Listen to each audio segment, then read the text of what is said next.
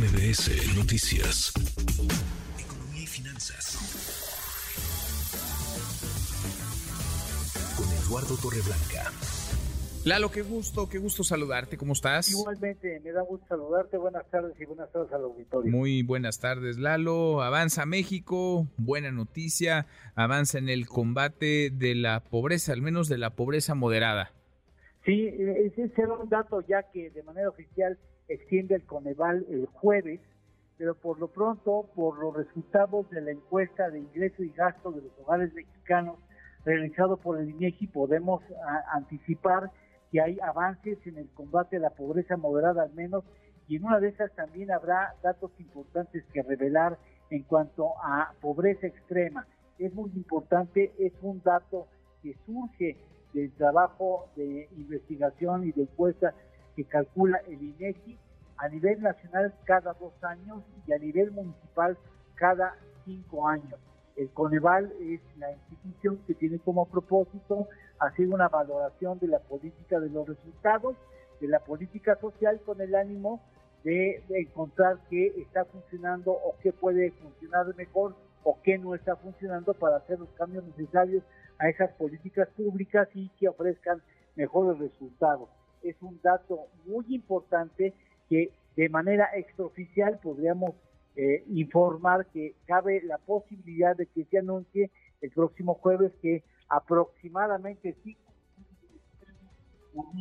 dejado la pobreza, el nivel de pobreza moderada o incluso pobreza extrema y pobreza moderada a partir de la encuesta del año pasado, 2022, si se compara con los resultados de la encuesta del 2020. Hay que tomar en cuenta que en 2020 los resultados pues eh, son atípicos por el surgimiento de la pandemia que obligó a circunstancias de comportamiento social y productivo pues muy diferentes a las acostumbrados. Sin embargo, me parece que es importante tomando en cuenta que México es el primer país en el mundo en medir oficialmente la pobreza y darle un sesgo multidimensional, es decir, no solamente se es pobre por la cantidad de ingresos que una familia recibe y ejerce como gasto posteriormente, sino se es pobre en diversas dimensiones, entre las cuales cabe la educación, o se encuentra la educación, la salud, la vivienda, la calidad de la vivienda, el entorno de la vivienda,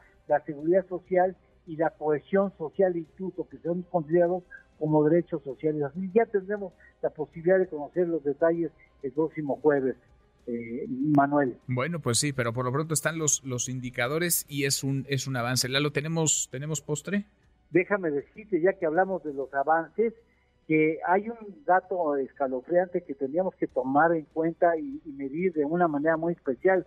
Eh, el dato del 2020 en cuanto a personas analfabetas en el país era de 3.590.000 y el último dato oficial habla de 4.230.000, ¿eh? es decir, habrían aumentado los analfabetas en el país y mucho tiene que ver, por supuesto, el asunto de la pandemia a partir de la cual muchos mexicanos suspendieron sus, es un rezago tremendo. La pandemia ha dejado rezagos en muchos frentes. El educativo es quizá el más preocupante, el que más se tendría que atajar y el que, pues no, no parece ser prioridad, no al menos para las autoridades. Gracias, Lalo. Muchas gracias a ti. Buenas tardes. Muy, muy buenas tardes. Redes sociales para que siga en contacto: Twitter, Facebook y TikTok. M. López San Martín.